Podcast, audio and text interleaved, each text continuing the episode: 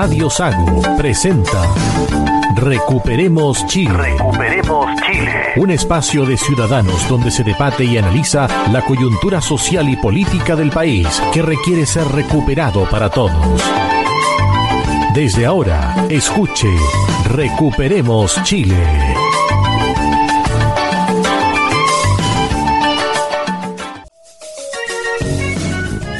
Estamos ya en el aire acá en Recuperemos Chile, edición número 99. 99 de este domingo, si ustedes me ayudan muchachos, 26, 26 de noviembre. de noviembre. Está culminando la SAGO con total éxito, SAGO Fisur 2023, versión número 97. 400 están, 300 animales. Hoy se está presentando en la tarde el cuadro verde carabinero, un cuadro también que viene de Peñaflor, espectacular. Así que vaya, aproveche el día. De en- Palma de Peñaflor. Exactamente, Saco Fisur.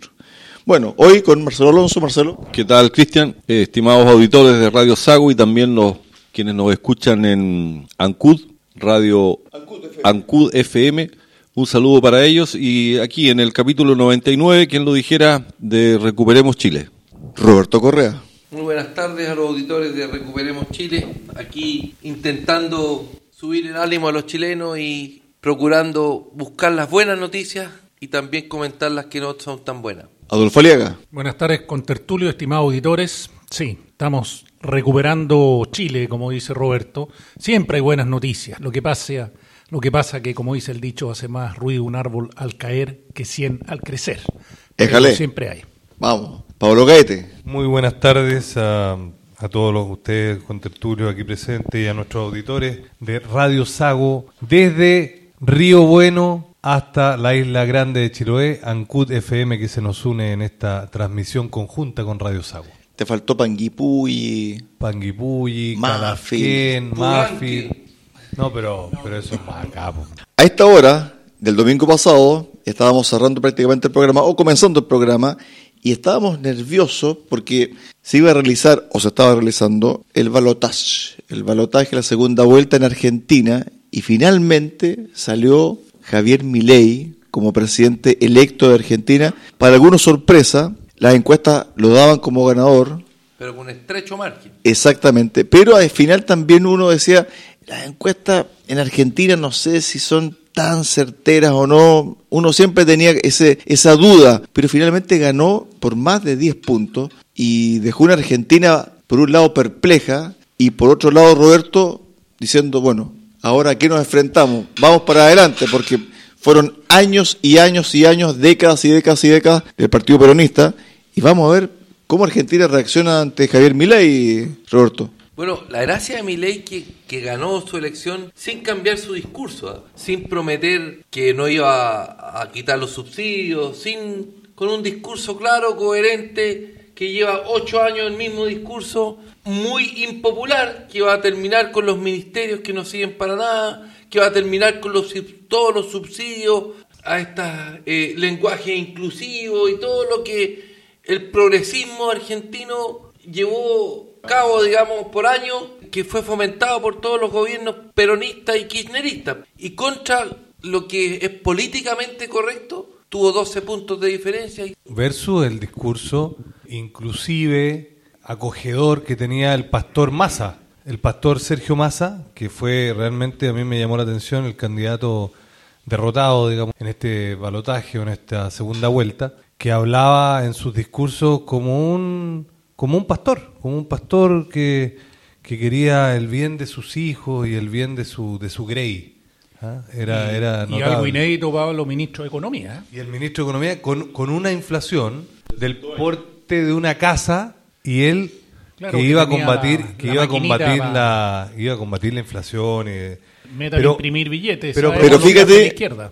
fíjate, Pablo y Adolfo, que yo creo que la ciudadanía argentina estaba en búsqueda de algo que les cambiara el rumbo y que fueran sinceros. Yo creo que también tiene que ver, hay que ver si es que el grupo etario del padrón electoral es más joven, hay un sinnúmero de situaciones. votó un setenta y tantos por ciento fue una tremenda 76 si no me equivoco Entonces yo creo que estaban buscando en la elección un candidato o un camino que sea distinto al que han conocido hasta ahora. Y creo que ese candidato bien lo dice Roberto, fue un candidato brutalmente honesto.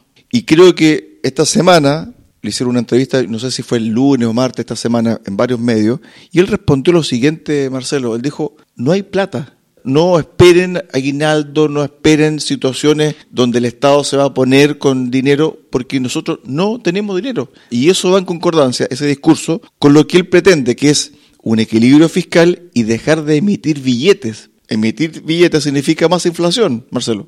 Así es, lo dijo claramente, fue el discurso de siempre y en eso hay que reconocer, mi ley, el león, como le dicen, fue consecuente con su discurso en los últimos siete, ocho años y ese discurso era muy, eh, es muy claro, advierte, advierte que vienen tiempos duros para los argentinos, pero también es cierto que son tiempos necesarios porque la inflación de 120%, la cantidad de, de y corrupción, corruptela entre parientes, familiares, un poco lo que vemos por acá por Chile, eh, es tan descarado, allá es muy descarado, entonces eh, yo creo que el pueblo argentino se cansó de eso y quiso hacer un cambio violento y de ahí entró la juventud, entró una juventud argentina que tiene, yo pienso, y esto es una opinión muy personal, un mejor nivel educacional que el chileno.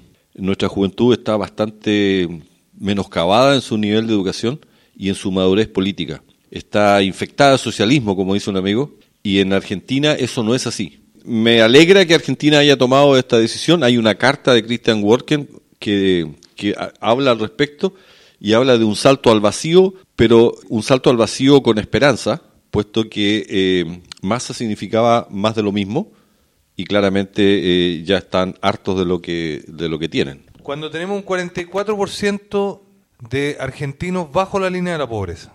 Porque en Argentina realmente la situación es caótica, es, eh, es un colapso total. Yo me pregunto, bueno, la decadencia es tremenda. Y, y yo quería com comentar dos cosas. Una, que a mí me parece que el discurso realista de nunca cambiar, eh, de, de nunca cambiar el rumbo, de nunca eh, esta, esta cosa que, que, es muy propia de los, de los periodistas que dicen, no, ahora se ha moderado el candidato. Él fue siempre consecuente, honesto, el mismo discurso. Efectivamente, en la segunda vuelta invitó a Macri porque dijo, bueno, no puedo ganar solo. Hay, hay voces, yo he escuchado voces de gente de Argentina que estaba hablando de que hubo mucha manipulación de los votos en la primera vuelta y por eso agradeció tanto a los fiscales, que son los apoderados de mesa allá, se llaman fiscales, producto de que habría habido, porque los votos allá no son como acá. No sé si ustedes saben cómo es el voto. El voto es, señor, ¿usted viene a votar? Sí. ¿Por quién va a votar? Por fulanito. Ah, y aquí está la papeleta de fulanito. Entonces, ¿qué pasa? Que, un desastre. Pero ¿qué pasa? Que, ah, ya, este, este votó por mi ley, ya, votemos esta papeleta, votemos esta papeleta. ¿O se habían acabado las papeletas? O, también, había, había gente que decía que no había papeletas en Mendoza. Pero yo quería quedarme con dos cosas. Una, el hecho de Paréntesis, que, de, Mendoza 76%. 6%. No, no, no. Mira, yo me quería quedar con dos, dos cosas. Una, el hecho de que él haya sido tan honesto para decir que se necesitan 35 años para recuperar a la Argentina, a la, a la Argentina grande. 35 años.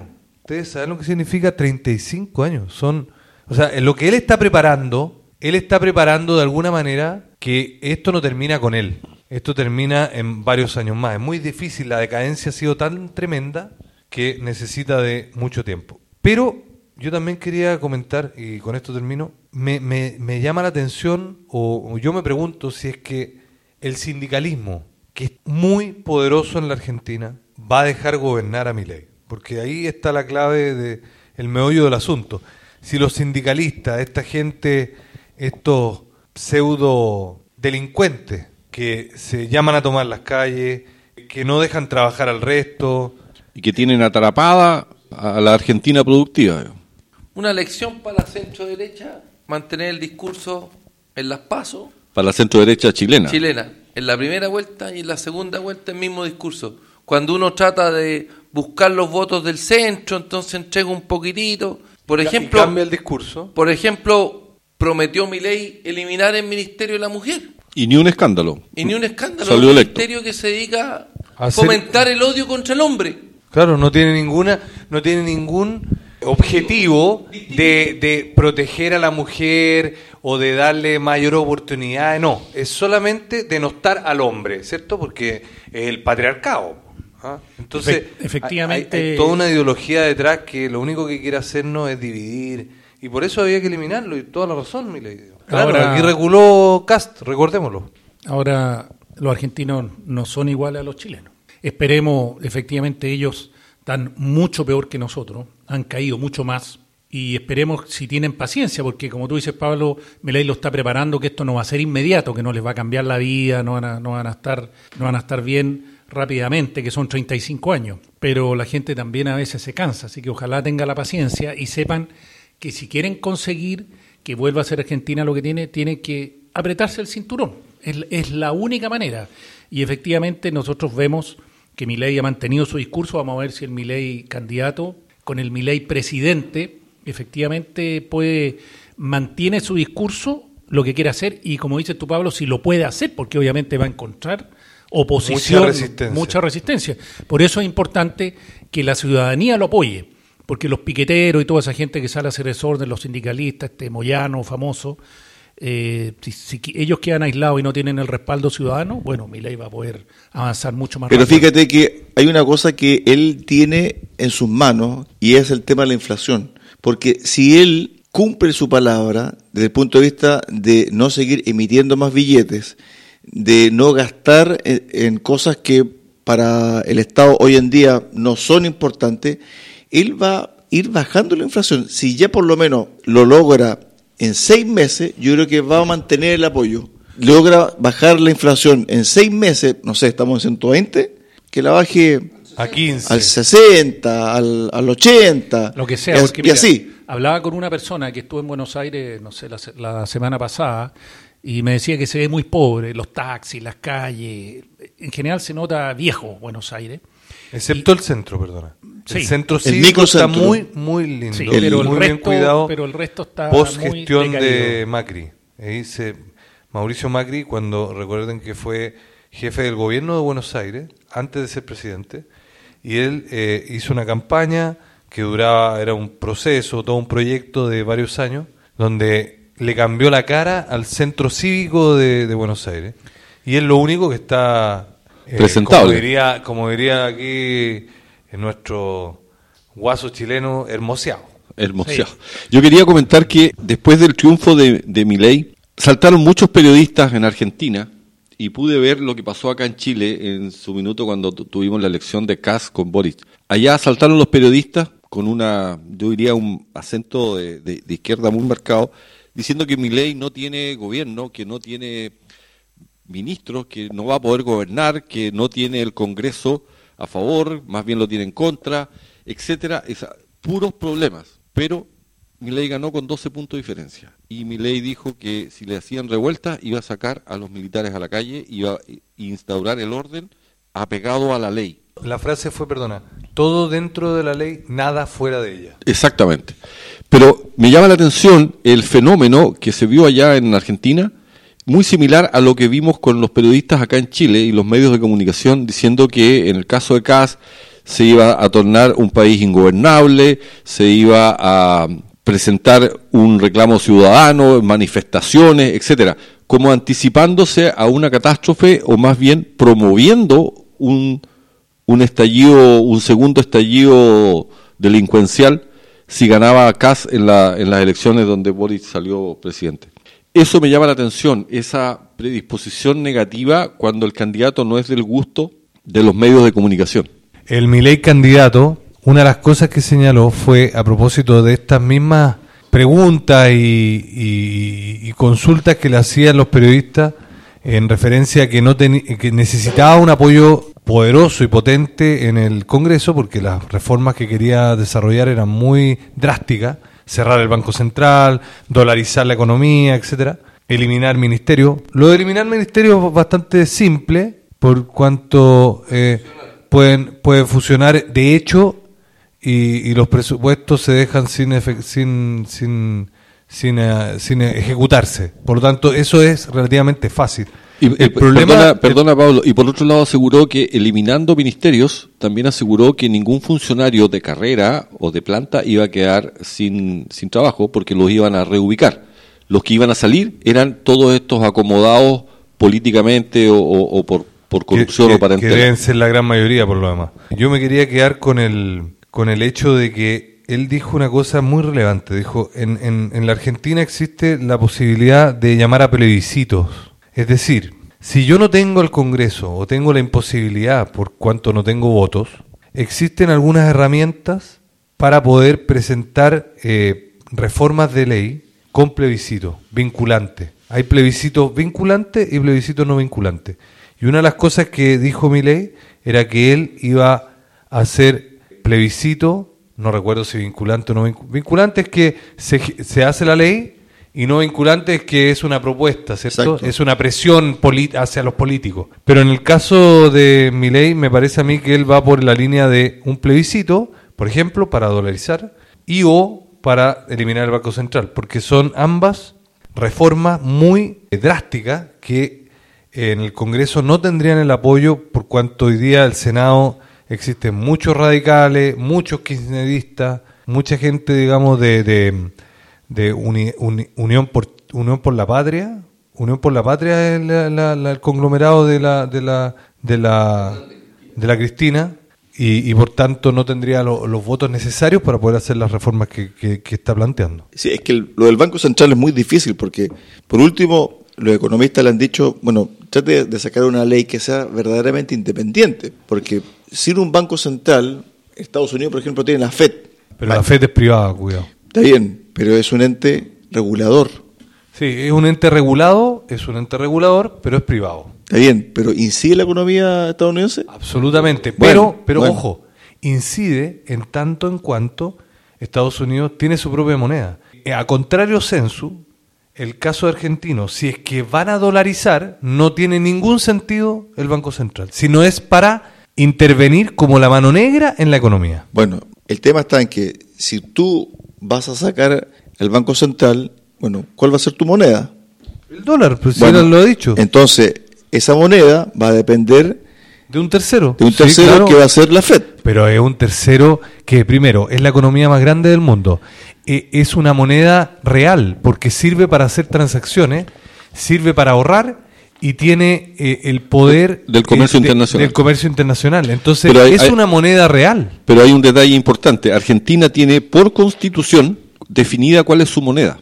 Y lo escuchaba el día jueves, una entrevista muy interesante, donde dieron detalles de este punto, donde si Milei avanza con su dolarización, en Argentina van a haber dos monedas y el argentino se decidirá cuál usar. Una por constitución, que va a ser el peso argentino, y el dólar. Lo- van a existir las dos monedas, porque a menos que cambien la constitución. Pero la dolarización de mi ley es porque De hecho, es no de derecho. Exactamente, es un- una dolarización de, de acción, de hecho. ¿Cómo le fue o cómo le ha ido a Ecuador con el dólar? Muy mal, muy mal, pero le ha ido mal, perdona, le ha ido mal, no solo, no solo de pan vive el hombre, no solo de la moneda vive una economía. Aquí hay políticas públicas implantadas o implementadas, sobre todo en el gobierno de este señor, Rafael Correa. del señor del delincuente Correa. Rafael Correa. Sí, pues, sí, perdón, perdón, perdón, don Roberto Correa que está aquí presente, nada que no es el primo, no es el Dice primo. que no es pariente, No, no, no, no, no, no, no es primo, no es primo. Rafael Correa, el, el expresidente de Ecuador, llenó de políticas públicas de izquierda socialista, retrógrada y empobrecedora de este país, Ecuador, que fue un baluarte de la economía mundial, de la economía, no, no llamemos mundial porque es, un- es- es bastante pequeña, pero sí de Sudamérica durante los años 90 y 2000. Pero bueno, posterior a, a Rafael Correa vinieron todas estas políticas chavistas y que, Claro, hizo que el lo- que cambio lo tienen de la como... Constitución y- Claro, la, la constitución es una constitución chavista, una constitución eh, socialista, que es lo mismo que hoy día quieren hacer acá. O muy, muy similar, ¿cierto? Con, con, con mucho... eh, en el mamarracho y pero pero pero Es bueno un Estado social y democrático de derecho. sí a la, a la correa a la ecuatoriana bastante más socialista. Aquí, aquí tiene mucho, aquí tiene muchos, eh, llamémoslo así, muchos cortapisos, ¿cierto? Que los republicanos han, han puesto eh, porque tenían cierto derecho a veto, pero, pero al final, al final, igual es una, un Estado social y democrático, no de derechos, cuidado, un Estado social y democrático de derecho, es como un Estado de derecho, cuidado, no nos confundamos. Derechos es distinto que derecho. Respecto al dólar, a ver, ¿qué le pasa a Ecuador hoy? Tiene un déficit fiscal muy elevado, lo mismo que Argentina. Esto 23 años después de tomar la decisión de dolarizar la banca, lo que claramente tuvo que financiar con una elevada deuda que se tomó impagable y por lo tanto tuvo que renegociarla el 2020. Bueno, Argentina ha renegociado no sé cuántas veces su deuda externa. Creo cuatro veces ha caído en default. El país tiene el mayor riesgo país de América Latina, Ecuador. Otra nación dolarizada, ¿cierto? El Salvador, se- seguido por Bolivia, un país que, si bien no está dolarizado, sí tiene un tipo de cambio fijo hace más de 10 años. Entonces, hay un tema de, de banca, si la banca es fuerte o no, hay un tema de inflación, hay un tema de endeudamiento. Entonces, si tú no tienes espaldas, no sacas nada con dolarizar porque es una medida, entre comillas, que requiere mucha espalda económica. Ecuador tuvo que renegociar su deuda externa el 2020 en Mira, dólares. Cuando hay instituciones poderosas, tú podrías eventualmente mantener el Banco Central, si fuera autónomo, y tener una moneda que sea seria, que, que, que fluctúe, como lo tiene Chile. ¿Por qué? Porque Chile tiene una moneda que es moneda realmente. Hoy día ha tenido un vaivén, un, unas circunstancias bien adversas últimamente, ha sido bien devaluado, producto de múltiples factores, principalmente la... Mira, yo te diría que eso es factores, pero más que nada de la pésimo manejo económico, político y social que ha tenido este gobierno, que hoy día tiene prácticamente detenida la economía chilena. Hoy día nos estamos salvando por algunas inversiones mineras, y sería, porque eso es lo que mueve el país, pero hoy día la construcción, la construcción está completamente detenida, el salmón nos está salvando, pero en el fondo la moneda chilena ha sufrido mucho hoy día, últimamente, pero ha sido por algo coyuntural, para redondear. Cuando las instituciones son poderosas y respetadas por todos, sí efectivamente uno puede tener una moneda propia, pero cuando la- no pasa eso, pasa lo que pasó en Argentina.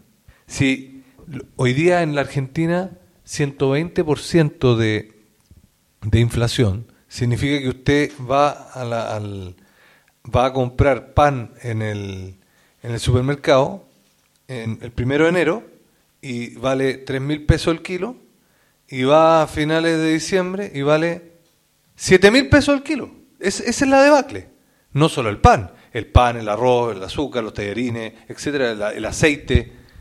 Entonces es una debacle. O sea, tú vas a comprar algo y, y tienen que revisar el precio porque como cambia semanalmente no saben los precios los comerciantes. Tienen que decir, Justamente. te, te dicen, disculpe, déjeme ir a ver cuánto vale. La, la semana pasada llenaron un estanque de benzina de 65 litros más o menos, 60 litros, costaba menos de 10 mil pesos. Sí, pero ahora están eh, con restricciones de, de litros. Por lo menos acá en esta zona, en, la- Mendoza también, en ¿no? Mendoza No estaban están con, dejando pasar a los chilenos porque no hay benzina. exactamente, estaban con restricción máximo 20 litros por auto. ¿Cómo reaccionó el gobierno de Chile, de Gabriel Boric? Bueno, lo saludó, aparentemente va a ir al cambio de, de mando, Roberto. Para Y, juntarse con Trump. y otra cosa muy importante, José Antonio Vieragallo, Roberto. Esa es una buena noticia que, que se haya designado de, de embajador una persona que conoce el tema. Fue ya embajador en el segundo gobierno de Bachelet en, eh, en Buenos Aires, una persona con experiencia y conoce, conoce cómo es Argentina, o Y cómo edu- era. educado, no como la anterior embajadora que teníamos, doña Bárbara Figueroa. Así es. Empezó a hacerse cargo del, Partido Comunista. del Partido Comunista acá en Chile. Y lo otro que me pareció interesante es la persona encargada de seguridad pública, Pablo. La ex candidata eh, Pulrich, Patricia. Patricia, Patricia. Bullrich, que ya había sido ministra de Seguridad Pública Exacto. en el gobierno de Mauricio Macri. Fíjate que ella, me acordaba y lo decía fuera de micrófono, en los momentos asiagos que vivió Chile, entre el 18 de octubre y Mediados de noviembre. mediados de noviembre, 2019. ella advirtió y lo tengo muy claro, de que Chile estaba viviendo un proceso insurreccional. Y es más, hizo esta declaración, si la memoria no me falla, que ellos habían advertido movimientos extraños en la frontera de mucha gente que vino de Venezuela entrando hacia Chile por Argentina días antes del estallido. Si usted puede revisar eh, y googlear esto, y ella dijo, es un proceso insurreccional. Por lo menos bueno, ojalá que las relaciones con Chile, entre Chile y Argentina, sean positivas para el cierre, muchachos. Eh, muy breve, eh, para terminar con lo de Argentina, eh, me parece muy buena noticia también lo que hizo la bancada de la UDI de solicitar al presidente electo Javier Milei que se retome el tema de la extradición de eh, a el asesino de Jaime Guzmán. Uno de los asesinos del senador Guzmán para que de una vez por todas se cumpla la condena que merece un asesino de una de un magnicidio como fue de Jaime Guzmán Errázuri. Para cerrar la idea, la familia de Jaime Guzmán en su minuto tomó los servicios para su defensa de Luis Hermosilla. ¿Se acuerdan de Luis Hermosilla? Quien trabajó como jefe de inteligencia del Partido Comunista durante 15 años y se codiaba en todos los ámbitos de la derecha más recalcitrantes, si se puede decir. Hasta ese punto llegamos con eh, la relación entre Argentina y Chile. Bueno, vamos a ver cómo le va Javier Milei y ojalá, tal como lo dijo Pablo, también eh, lo refrendó Adolfo, ojalá que lo dejen gobernar por lo menos un año y que durante ese lapso su única misión, creo yo, viéndolo desde afuera, es contener la inflación y bajarla. Yo creo que si hace eso en los primeros meses de su mandato, yo creo que le va a ir relativamente bien. Muchachos, pausa, pausa en Recuperemos Chile. Vamos a regresar con el segundo bloque y tenemos, bueno, este gobierno ha tenido muchos hitos o chambonadas. Este del parlante, no sé, no sé si está dentro de los top five, Roberto, pero... Alto, alto. Pero por ahí va, por ahí va. Y también sobre lo que ocurrió esta semana en el gobierno regional de los lagos, la administradora del gobierno regional formalizada por fraude del fisco y está en arresto domiciliario total en su casa. ¿Y el alcalde de Algarrobo comentaremos algo también? También. ¿Y el avión? ¿Y el avión? ¿El frustrado vuelo a Venezuela? También, también, también. Vamos, pausa y volvemos. Recuperemos Chile. Cuenta con el apoyo de Cafetería Chocolate en Puerto Montt. Ven y disfruta nuestra repostería y variedad en café. Estamos en Avenida San Javier 2013 y en Avenida Nueva 1789 en Cardonal. Y Ferretería Austral Pernos en la capital regional. Presidente Ibáñez, esquina República. Más de 20 años siendo su ferretería.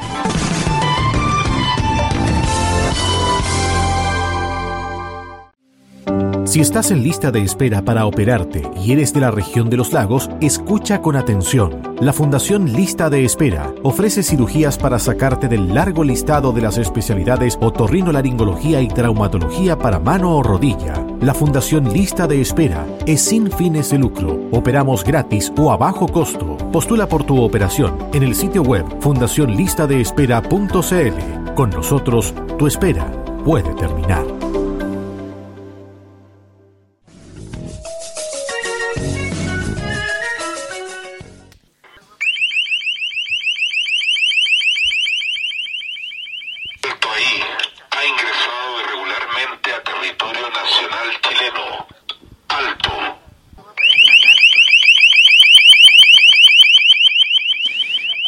Lo que acabamos de escuchar era lo que se pretendía instalar. Lo que se instaló. O lo que se instaló, pero yo no sé si permaneció o no, pero en la frontera de Chile con Perú, con Bolivia, para supuestamente disuadir a los migrantes irregulares, Roberto. Sobre todo los que estaban más preocupados por el parlante eran los del tren de Aragua, que con esa intimidación no, estaban buscando otro país donde irse. Estaba muy, muy, muy complicado porque esto era un elemento disuasivo tremendo de una, de una potencia impactante. Yo, yo felicito, felicito al ministro, a la ministra del, del Interior y Seguridad Pública porque lo que está haciendo el gobierno es fantástico. O sea, yo creo que es de las pocas cosas más relevante, Con- concreta. concreta, Concreta, además, efectiva. que, y efectiva para poder disuadir del norte a la inmigración ilegal. Yo creo que, que el gobierno de Estados Unidos creo que le está pidiendo el dato para evitar Asesoría técnica, asesoría asesoría técnica técnica. por- para Sí. evitar los mexicanos. So- Sobre todo Que- porque además es una acción bastante económica. Eh, esos parlantes eh, tuvieron un costo cercano a 9 millones de pesos. Entonces no- los americanos quedaron asustados por el bajo costo de, de- de ¿no? una acción De- como esta. además, la tremenda tecnología ha sido una cosa impactante. No sé si esto tiene que ver con algún No negocio. sé si reír o llorar. Sí, ¿ah? no sé si con un negocio de privado, no sé si alguien le metió el dedo en la boca. Una fundación. Pero el tema está en que no podemos actuar de una forma tan, tan infantil. Hay proyectos en el Congreso que tienen que ver con la creación de una policía militar fronteriza. El actual texto que se va a plebiscitar en diciembre del La 2017 propuesta, la propuesta ¿sí? constitucional. habla sobre la policía militar de frontera. Y aparece la ministra, yo no sé si es burda. una- Patético, o sea, Eso, patético. Yo no recuerdo otra cosa tan... Realmente quedo sin palabras porque esto de enviar un absurdo, mensaje absurdo. es absurdo.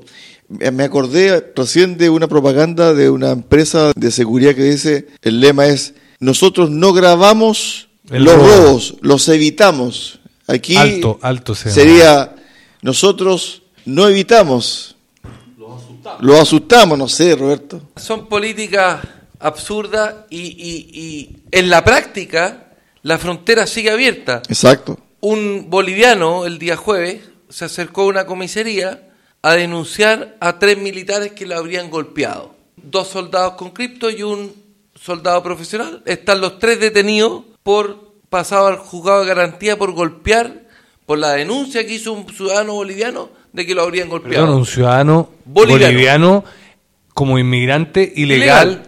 Ah, qué fantástico. Y los militares están presos. Entonces, en Colchane. Sí. Más al norte de Colchane, se llama, te voy a dar el nombre. Esta noticia que lees, Roberto, es una prueba más, una más, porque son montones. El gobierno siempre habla que está muy preocupado por la delincuencia.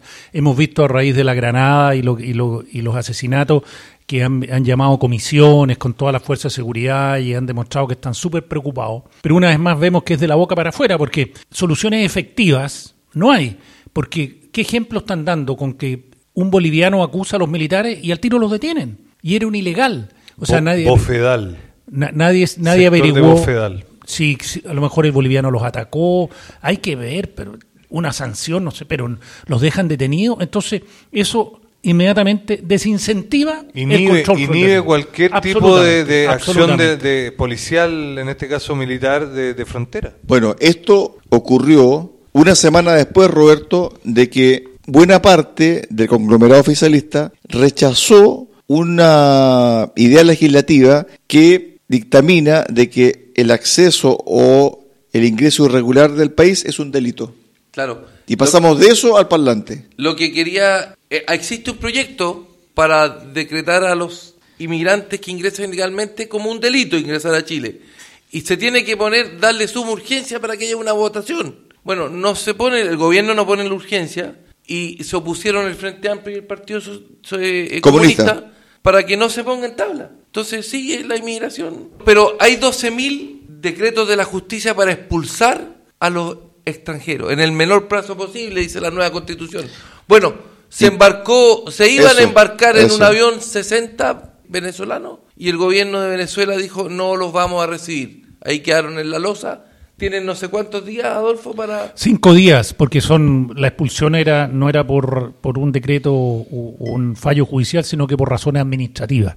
Entonces, si pasan cinco días, la PDI los tiene que liberar. Ahora, el gobierno aseguró que no se no los iban a dejar en libertad, algo van a hacer. Pero este gobierno, la ministra la vemos que se defiende como gato de espalda sobre las críticas, porque ella es la ministra del Interior, y ella destaca cada vez que este es el gobierno que más leyes de seguridad ha aprobado. Bueno, puede ser, porque cuando estaba Piñera gobernando y el presidente actual, la ministra Vallejo actual y, y todos los comunistas, la Cariola, se opusieron a todas las leyes de seguridad que tenía el que presentaba el gobierno de Piñera. Entonces, ellos han, ellos han gobernado con el beneplácito de la oposición en este caso y por eso las leyes se han aprobado. Además, está la discusión esta semana sobre las cifras. La ministra siempre dice que se han detenido más delincuentes que nunca, que se han hecho más arrestos que nunca, que se han detenido más homicidios que antes. Bueno, Felipe Arboe criticó el análisis de la información que están entregando y además, suponiendo que eso fuera cierto, hay que ver el porcentaje de, de, delincuencia y homicidio. Porque si antes teníamos, voy a inventar una cifra, 100 delitos y detenían un 10%, y hoy día a lo mejor tienen 500 delitos y detienen 20 personas, claro, 20 es el doble de 10. Pero es porque la delincuencia todos vemos que ha aumentado de una manera pero estratosférica. Bueno, el tema está, y lo decíamos también en el capítulo anterior, en relación a lo que aprobó Perú sobre la expulsión o deportación en menos de 48 horas. Bueno, el problema es Venezuela. Si Chile los quiere expulsar y Venezuela no los quiere recibir, ahora, la excusa que da Venezuela es una excusa totalmente irrisoria porque son ciudadanos venezolanos que cometieron algún delito en Chile y que los extraditan, ¿cierto? Mejor dicho, los expulsan y los deportan por aquello. Entonces Venezuela que dice, no, no los voy a recibir porque resulta que nosotros no recibimos a tales y cuales personas. Momentito, son venezolanos. Entonces, ¿qué hacemos con esta gente? El problema está en Venezuela y creo yo que la situación se termina con el término de la dictadura de Maduro, porque esto va a seguir igual. Venezuela no los va a recibir así como así. Saben que son delincuentes a propósito. Te agrego un, detalle, Cristian, que a lo mejor trata de salvar la situación y, no tan no quedar tan en ridículo de parte de nuestras autoridades. El jueves apareció una explicación de que el avión no había podido despegar porque faltaba un informe técnico que Venezuela estaba pidiendo y que no había no había sido informado anticipadamente. Entonces, la razón correspondería a una situación administrativa, técnico-administrativo, y esa es la razón por la, cual el avión no alcanzó a despegar. Lo que diga Venezuela de informes técnicos es irrisorio. O sea, es la mayor cantidad de gente que ha salido desde ese país en la última década en el mundo. Son algo así como cuatro millones de personas. Tenemos un millón y tanto de venezolanos en Perú, tenemos 400 mil o casi 500 mil en Chile, tenemos casi 200 mil en Argentina, tenemos casi 200.000 en Ecuador, otro tanto en Colombia, y así. Tenemos embajador en Chile, en Venezuela, que no hacen ninguna gestión para... Entonces, lo que diga Venezuela, que hay un error técnico, jurídico, pamplinas, ellos no lo quieren recibir. Y es más, estoy seguro de esto, que ellos tienen el convencimiento, y les aseguro que para Venezuela es mejor que tener a toda esta gente afuera. ¿Por qué? Porque esta gente les reporta dólares. Cuando los venezolanos trabajan, mandan dólares. Esto es lo mismo que ocurre con Corea del Norte. Corea del Norte, ¿cómo se nutre de dólares? Se nutre de dólares porque muchos trabajadores norcoreanos se los llevan a trabajos en Arabia, en parte de Europa, norte de África, etcétera. Ellos son esclavos porque no los dejan salir a ninguna parte. Llegan a ese trabajo y les retienen el pasaporte. Trabajan y envían dinero a sus familias en dólares. Entonces, ¿cómo reciben dólares un país que está bloqueado económicamente? Bueno, a través de esas personas. Aquí pasa lo mismo con Venezuela. Venezuela recibe millones, miles de millones de dólares, porque son cuatro millones de personas que están fuera de su país, a través de ese tipo de envío. ¿Y qué hace el gobierno? Recibe los dólares se los, queda. se los queda y les paga a los familiares de los a los receptores de esos subdólares en pesos venezolanos. En, bolívares. En bolívares. Y le pasan un bolso de plata. Claro, porque es peor la inflación en, en Venezuela que en, que en Argentina. A propósito del, del tema del avión, que me parece muy grave, porque en el fondo aquí hay un problema de índole diplomático serio, yo le ofrecería a estos, a estos irregulares a Estados Unidos.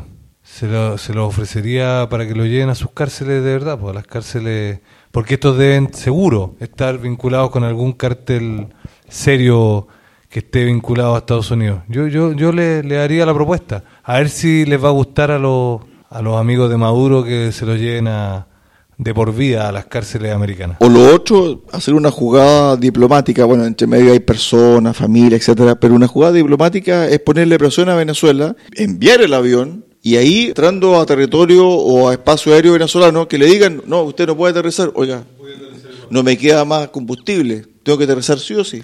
Bueno, Monsalve va a viajar a Venezuela a tratar de flexibilizar y que se puedan, puedan recibir a sus, a sus inmigrantes. se puedan allanar a, recibir el avión. Ahora, una de las principales funciones del Estado es la seguridad, mantener la seguridad para que todos podamos vivir en libertad y desarrollarnos como nosotros queremos. Y vemos que este gobierno no hace eso. Y, y vemos cómo el país se empobrece cada vez más tengo dos ejemplos que quiero salir a sacar a colación en este, en este programa. Por ejemplo, la Rana Verde, el Copihue Rojo, tiendas que llevan 61 años en Puerto Montt, en la calle Varas, de la familia Galilea, de los fundadores. Bueno, ¿qué pasó con el estallido insurreccional? Ya tuvieron un montón de problemas, después vino la pandemia y por último, la calle Varas la están reparando de enero de, del 2021 y los que viven en Puerto Montt pueden ver con las obras, el hoyo que había. Obviamente los comerciantes no han vendido nada. El que camina por Vara, Vara ahora está muerto. Se han instalado varios molchinos y estos comerciantes fundadores de Puerto Montt el 31 de diciembre cierran las tres tiendas que son tiendas emblemáticas. Entonces, Eso es por lo que está en las reparaciones y el, eterno trabajo en calle Varas. Que todavía no termina, creo que está va a terminar el 2024. Entonces no venden nada. Usted te, le preguntan. Te invito a ver cómo está la calle Presidente Ibáñez, que están trabajando efectivamente, pero también hay un desorden, una imposibilidad de estacionarse y los negocios de ahí también se están viendo afectados sí, pero este hace año, ya bastantes este meses. Año. El otro lleva de enero del 2021. Mucho menos, de todas maneras. Entonces, y el otro y lo otro que quiero mencionar, uno tiene que reflexionar qué, qué país es el que tenemos. ¿Qué país es el que tenemos y en qué nos hemos convertido? Los que conocen Valdivia, hay un café emblemático a una cuadra de la plaza, de la plaza el Café Palas, que lleva muchos años. Sí, sí, estuve en el Café Palas algunas veces. Bueno, eh, la municipalidad hizo unas filmaciones donde habían unos perros vagos, no, no conozco en detalle el video, unos perros vagos que estaban afuera del café. Perros comunitarios. Perros, ya, perros comunitarios, siempre con los eufemismos. ¿ah? Persona carente de visión. Bueno, se llama ciego, el diccionario es claro.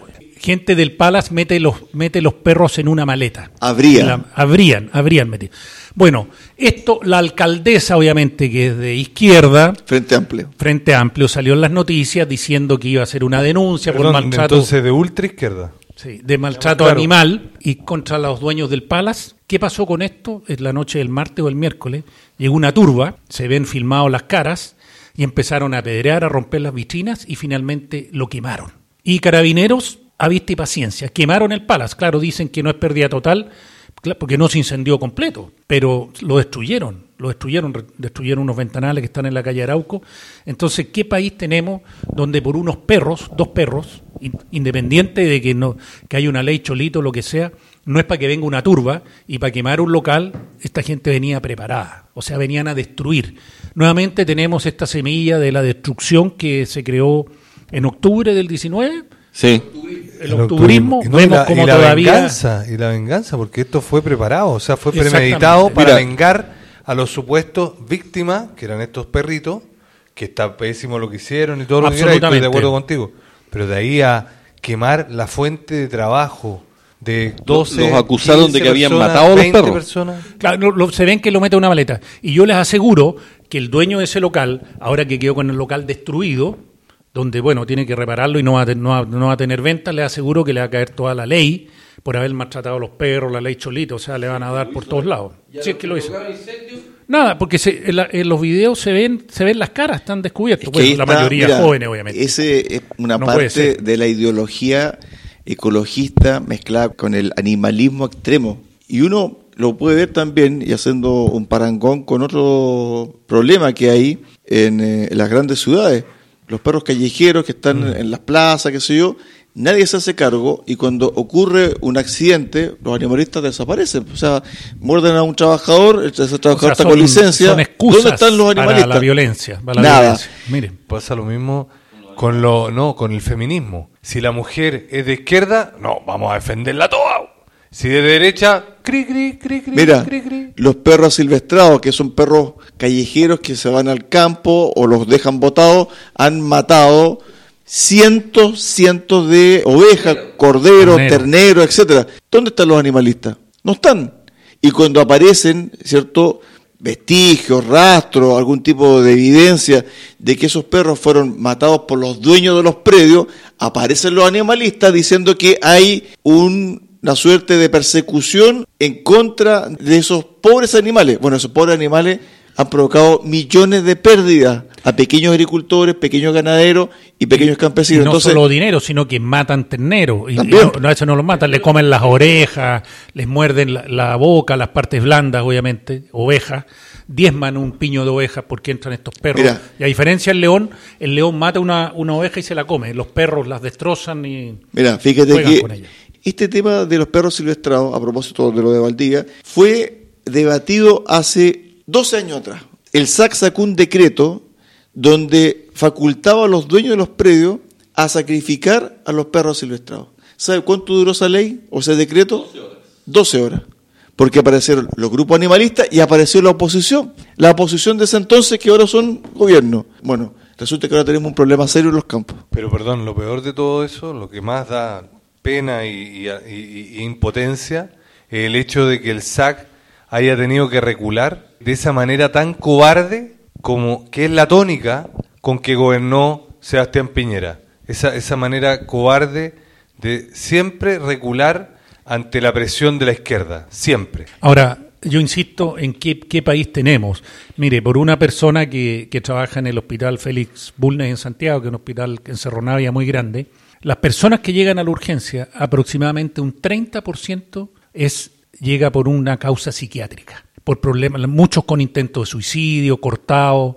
Entonces, un 30% de las personas que ingresan a la urgencia diariamente son, tienen un problema de corte psiquiátrico para que esa persona llegue al hospital, a la urgencia, cuántas cosas ha pasado. Entonces, ¿cómo vive la gente en esos sect- Y ahora tenemos la delincuencia desatada, se roban los maceteros, si uno escucha a la gente, les meten la mano y le roban los maceteros por la reja, si no, no, no, esa gente no puede vivir ya en ese sector. Y a propósito de robo, y a propósito también de corrupción, y a propósito de temas relacionados con el mundo eh, público, bueno, esta semana la administradora del Gobierno Regional de los Lagos fue formalizada por fraude al fisco, quedó con arresto domiciliario total, arraigo nacional, y claramente que aquí estamos hablando de un gobierno regional que actuó de muy mala forma. Estamos hablando de Viviana Godoy, quien además también fue candidata a diputada por el PPD el año 2017, si mal no recuerdo. Esta arista es muy importante. ¿Por qué? Porque es una de las primeras medidas que tomó la Fiscalía en contra de un GORE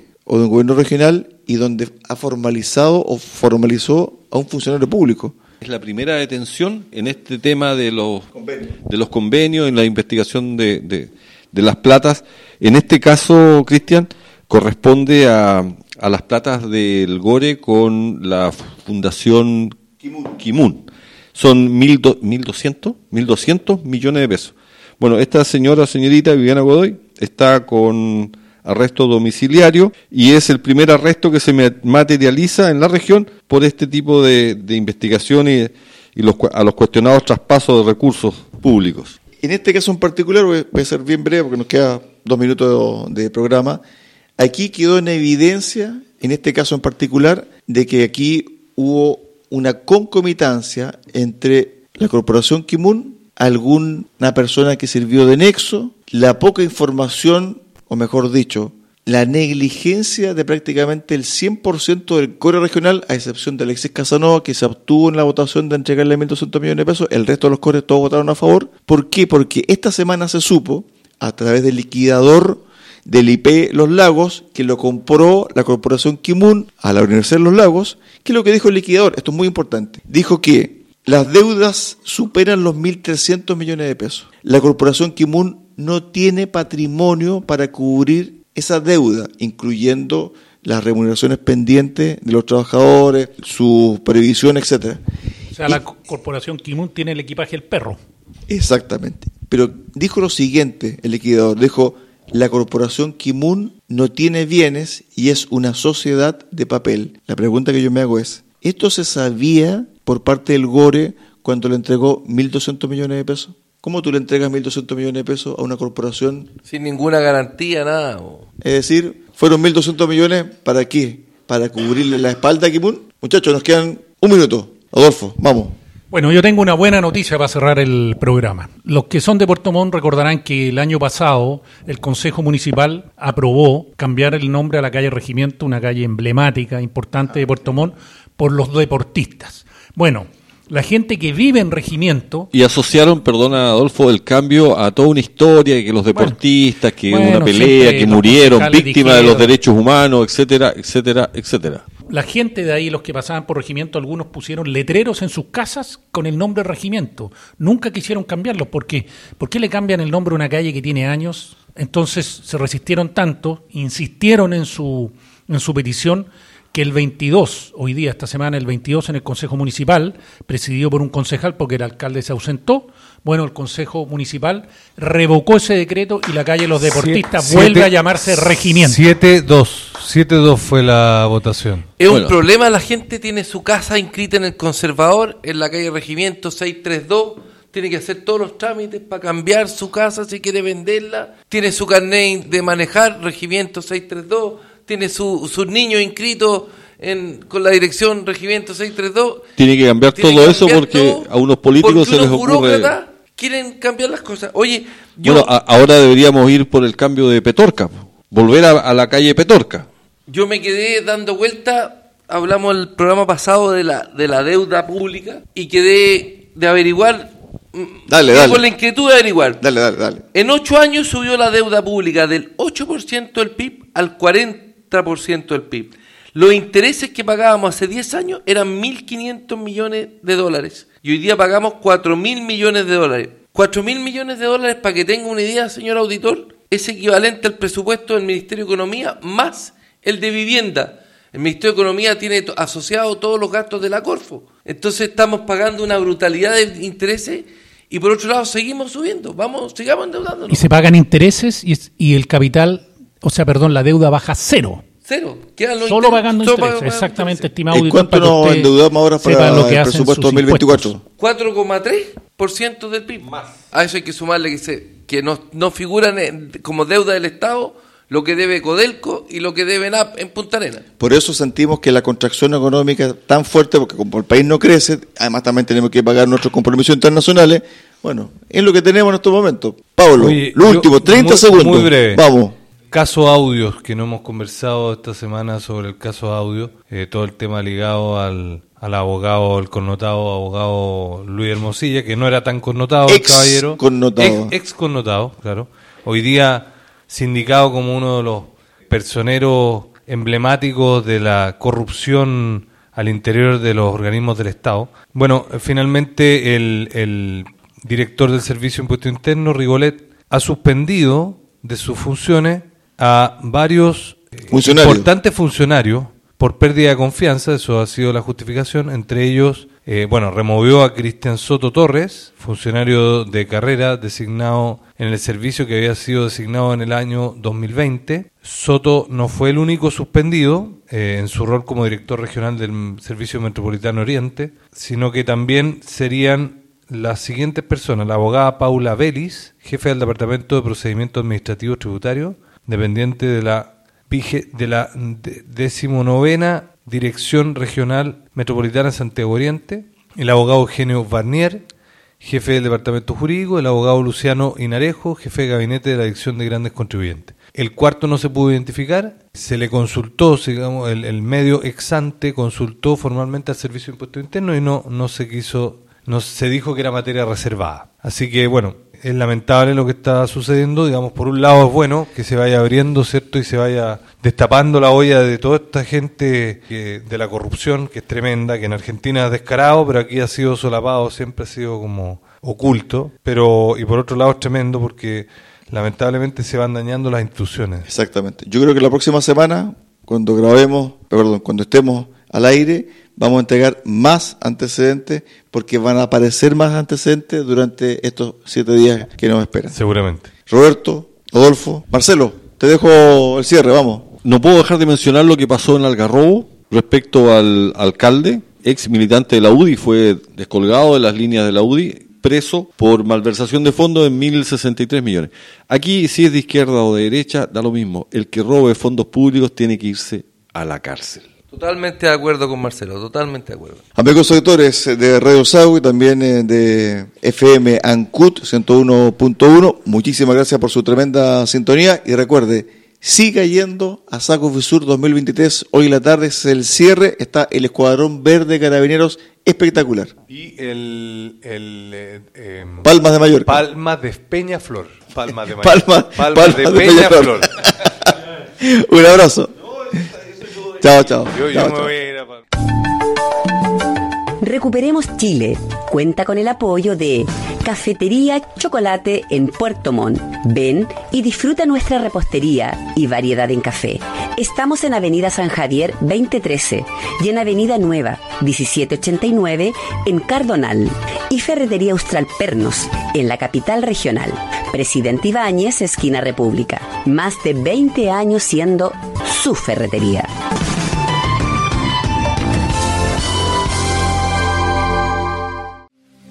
Si estás en lista de espera para operarte y eres de la región de los lagos, escucha con atención. La Fundación Lista de Espera ofrece cirugías para sacarte del largo listado de las especialidades otorrinolaringología y traumatología para mano o rodilla. La Fundación Lista de Espera es sin fines de lucro. Operamos gratis o a bajo costo. Postula por tu operación en el sitio web fundacionlistadeespera.cl. Con nosotros, tu espera puede terminar.